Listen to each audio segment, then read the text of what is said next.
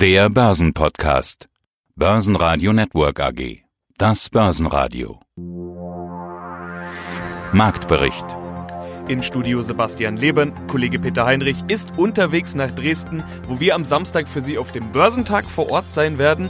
Außerdem hören Sie vom Börsenparkett in Frankfurt Attaschein von ICF, Devisenexperte Ulrich Leuchtmann von der Commerzbank zu China und Fondsmanager Alexander Dimitrov zu Russland.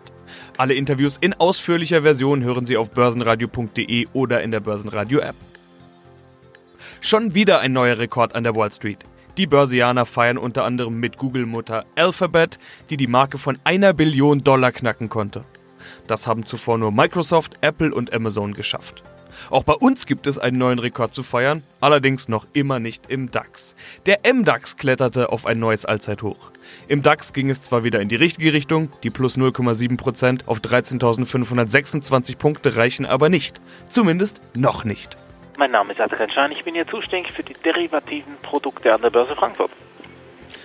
Neue Rekorde überall gibt es zu feiern, vor allen Dingen an der Wall Street. Die legt ja echt dauernd neue Höchststände vor, jeden Tag eigentlich. Wo das Allzeithoch noch fehlt, ist der DAX. Das zieht sich schon durchs ganze Jahr. So und eben auch durch die Woche. Man hatte eine Zeit lang noch Hoffnung. Der DAX ist stattdessen Pünktchen für Pünktchen weiter weggelaufen. Auch der Burgfrieden im Handelskrieg hat nicht wirklich geholfen im DAX. Am heutigen Freitag, an dem wir jetzt sprechen, sieht es allerdings schon wieder ein bisschen besser aus. Wir sind schon wieder gar nicht mehr so weit entfernt. Vielleicht gilt nachher das, was ich jetzt gerade sage, gar nicht. Aber ich frage trotzdem mal, Rekord, keiner da. Atta, was ist los? Mach doch mal den Geldbeutel auf und jagt den DAX endlich mal über diese Marke. Sebastian, ich grüße dich. Ja, das habe ich im Moment gemacht und während du gesprochen hast, na, ganz genau weiß ich es nicht, aber wir sind ganz nah dran, Sebastian. Wir sind keine 100 Punkte vom All-Time-High entfernt und es gibt momentan keine Gründe, wieso wir das heute höchstwahrscheinlich nicht sehen werden. Der Dow geht Richtung 30.000, du hast es angesprochen. Phase One Deal ist durch mit Donald Trump und seinem Pendant aus äh, China all das und dass natürlich im Iran kein Krieg momentan ausbricht, führen dazu, dass alle Indizes, im speziellen Dow Jones und DAX, momentan nur steigen. Auf der anderen Seite gibt es ja durchaus Sachen, die sehr gut gekauft werden und wurden. Bitcoin ist da beispielsweise zu nennen. Da gab es eine regelrechte Rallye. Das hat euch auch interessiert und damit öffnen wir gleich auch schon mal die Liste mit den Most Actives, den meistgehandelten Papieren, über die wir ja immer sprechen. Was macht ihr mit dem Bitcoin? um es äh, kurz zu sagen, Bitcoin wird wie verrückt gehandelt, es wird gekauft. Du hast eine Rallye angesprochen, es ist auch eine, wir sehen jetzt momentan Kurse über 8000 Euro sind das Euro und natürlich äh, zieht der Bitcoin ein und zieht alle Kryptowährungen auch mit. Also wir haben hier Umsätze auch im Ether und Bitcoin Cash und alle anderen da ist richtig was los. Am Anfang war, hat, hat man das mit dem Iran irgendwie begründet, dass da Spannungen sind, Bitcoin zieht an. Momentan haben wir die Begründung, dass im Mai das Halving im Bitcoin stattfindet und deswegen mittelfristig steigt der Bitcoin. Aktien haben wir auch mit dabei. Eine Aktienstory der Woche war Warta, die waren ja 2019 noch einer der Top-Werte, Top-Performer. 2020 geht es dafür saftig bergab. Da ist ein echter Kursverfall zu sehen gewesen. Atta, was ist da los? Mögt ihr Warta auf einmal nicht mehr? Wir äh, mögen Warta wieder. Wie du richtig gesagt hast, ein MDAX-Wert, der glaube letztes Jahr knapp 400 Prozent gestiegen ist. All-Time High war glaube bei 128. Und im Jahr 2020 hat es gar nicht so gut gestartet. Wir sind hier doch relativ stark eingebrochen, bis auf fast 80 Euro. Aber jetzt sehen wir eine gewisse Stabilisierung aufgrund von sehr, sehr guten Meldungen. Bata muss seine Produktionskapazitäten ausweiten wegen einer ungebrochenen steigenden Nachfrage nach Lithium-Ionen-Zellen. Ja gut, eine bessere Unternehmensnachricht gibt es ja fast nicht, wenn man die Nachfrage schon fast nicht befriedigen kann. Und so machen es auch die Anleger. Sie sehen das als Stabilisierung. Die 80 sehen Sie da als eine sehr schöne Unterstützung und gehen die Aktie wieder long. Stärkste Gewinner im DAX waren die Versorger. Wie schon in den letzten Tagen gab es hier Aufwind, weil Milliardengelder aus Entschädigungszahlungen für den schnellen Kohleausstieg winken. RWE klettert 3% und erreicht zwischenzeitlich ein 7-Jahreshoch. E.ON legt 1,9% zu. Ebenfalls unter den Top-Gewinnern ist SAP mit 2,9% plus. SAP erreicht im Laufe des Tages ein neues Allzeithoch. Geholfen haben die guten Zahlen von US-Wettbewerber Progress Software. Verlierer im DAX waren Conti und Wirecard mit jeweils minus 0,7%.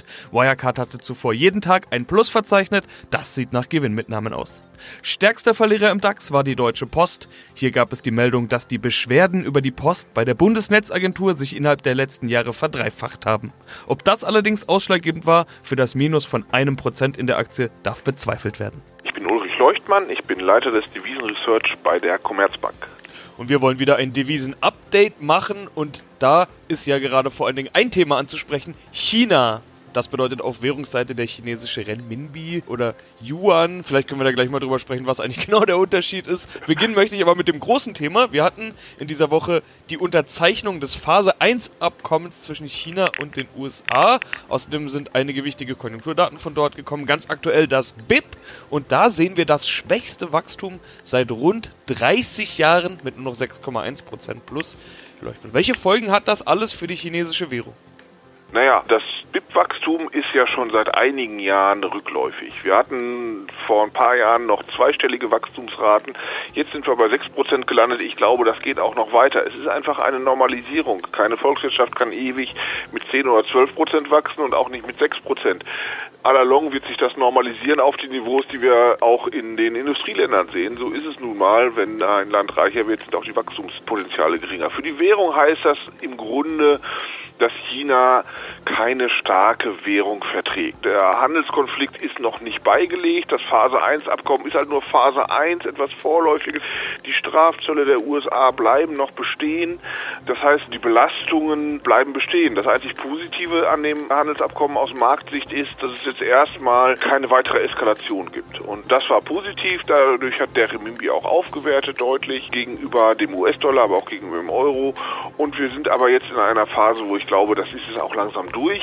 A la long wird der Remimbi nicht besonders stark werden. Zu alter Stärke zurückkehren, das wäre nicht. Er wird zur Schwäche tendieren, aber moderat, glaube ich. Donald Trump wirft den Chinesen doch regelmäßig Währungsmanipulation vor. Jetzt kann man ja sagen, eigentlich ist Währungsmanipulation ja nichts anderes als das, was Notenbanken eben tun. Aber interessant ist, dass dieser Vorwurf im Zuge dieses aktuellen Burgfriedens, wie ich es hier lieber bezeichne, zurückgenommen wurde. Also könnte die chinesische Bank da wieder was tun und auf einmal ist dieser Vorwurf wieder auf dem Tisch. Äh, was hat es auf sich mit Währungsmanipulation? Na, ehrlich gesagt war dieser Vorwurf der US-Seite eh schon lange sehr komisch. Ja, die chinesische Zentralbank greift immer wieder in den Devisenmarkt ein mit sehr diffizilen Mitteln, nicht sehr sichtbar, aber doch so, dass sie den Wechselkurs steuern kann. Nur, was sie in letzter Zeit gemacht hat, war, dass sie eher eine Abwertung des Remimbi verhindert hat und eher auf der Seite aktiv war, das kann man auch als Währungsmanipulation sehen, aber der Vorwurf, die Chinesen würden ihre Währung künstlich schwächen, stimmt im größten Teil des vergangenen Jahres und der vergangenen Jahre eigentlich schon nicht mehr. So, jetzt will ich es aber doch nochmal wissen. Sie haben jetzt immer Remimbi gesagt. Das Kürzel ist, wenn ich das richtig sehe, CNY für chinesische Yuan. Wann sagt man Remimbi, wann sagt man Yuan? Naja, der Name der Währung ist Remimbi und die Einheiten sind halt Yuan, die größere Einheit, oder Fen, die kleinere Einheit. Ne? Also bei uns heißt die Währung Euro und die Einheit ist auch Euro und Cent, da heißt die Währung Remimbi und die Einheiten sind halt Yuan und Fen. Hallo, guten Tag. Mein Name ist Alexander Dimitrov. Ich bin bei der ersten Asset Management Gesellschaft in Wien für russische Aktien zuständig. Und genau darüber wollen wir sprechen. Russland. Sie sind Fondsmanager des Erste Stock Russia, kennen sich dort also gut aus.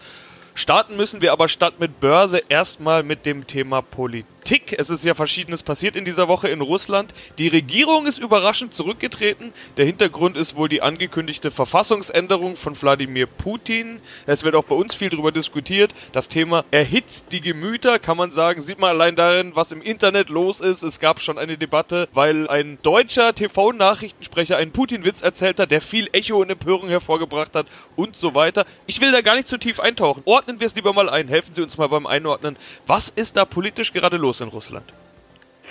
Naja, wie Sie schon wissen, Russland war als Thema jetzt, war immer und ist immer auch sehr kontrovers. Die Gespräche starten, auch wenn wir bei Kunden präsentieren, starten und enden fast immer mit Politik oder politischen Kommentaren. Ich glaube, deshalb ist natürlich auch die Regierungsumbildung auch sehr wichtig für uns als Investoren. Jetzt, unserer Meinung nach, wird sich der neue Premierminister, also der Michael Mischuzin, und seine Regierung hauptsächlich auf die Verbesserung eigentlich der Konjunktur im Lande konzentrieren. Ich glaube, das ist wichtig, weil die Zustimmung der letzten Regierung nicht so hoch im Kurs war. In dem Sinne wird sich die neue Regierung, glauben wir, mehr oder weniger konzentrieren darauf, die Realeinkommen oder die Konjunktur in Russland etwas zu verbessern. Wie Sie schon wissen, die letzten Jahre war eh schwierig eigentlich für die Russen. Die Haushalte in Russland haben seit 2014 viel an Realeinkommen verloren. Hauptgrund natürlich dafür war die Abwertung des Rubels.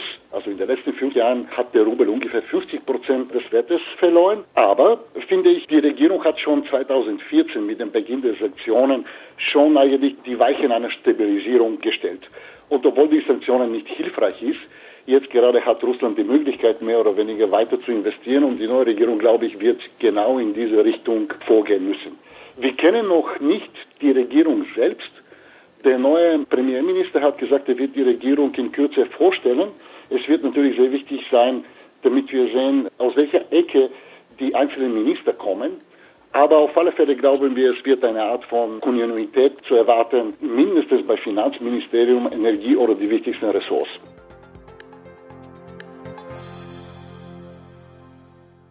Börsenradio Network AG Marktbericht